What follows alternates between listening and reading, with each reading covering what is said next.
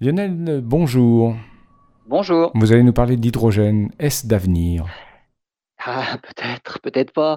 En fait, les scientifiques sont vraiment confrontés à une équation difficile à résoudre. hein. Avec la démographie qui augmente, la consommation d'énergie qui augmente encore davantage, comment assurer une production d'énergie qui soit plus propre, qui sous-entend en fait moins de dégagement de dioxyde de carbone?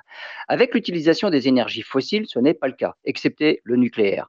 La multiplication des éoliennes ou les panneaux solaires ne résout pas l'équation, puisqu'avec ce genre d'énergie intermittente, il faut produire de l'énergie autrement lorsqu'il n'y a plus de vent ou plus de lumière, et bien souvent cela passe par une énergie qui dégage du dioxyde de carbone. La pile à combustible semble être peut-être une bonne solution, encore faut-il produire de l'hydrogène de manière propre. Le plus simple, c'est en décomposant les molécules d'eau. On dégage de l'oxygène et de l'hydrogène, mais la réaction d'électrolyse de l'eau n'est pas très efficace pour produire de l'hydrogène. Les chercheurs tentent de l'améliorer en essayant différents métaux pour les électrodes. Ils ont déjà réussi à restreindre leurs recherches sur quelques métaux seulement, comme le chrome, le manganèse, le fer.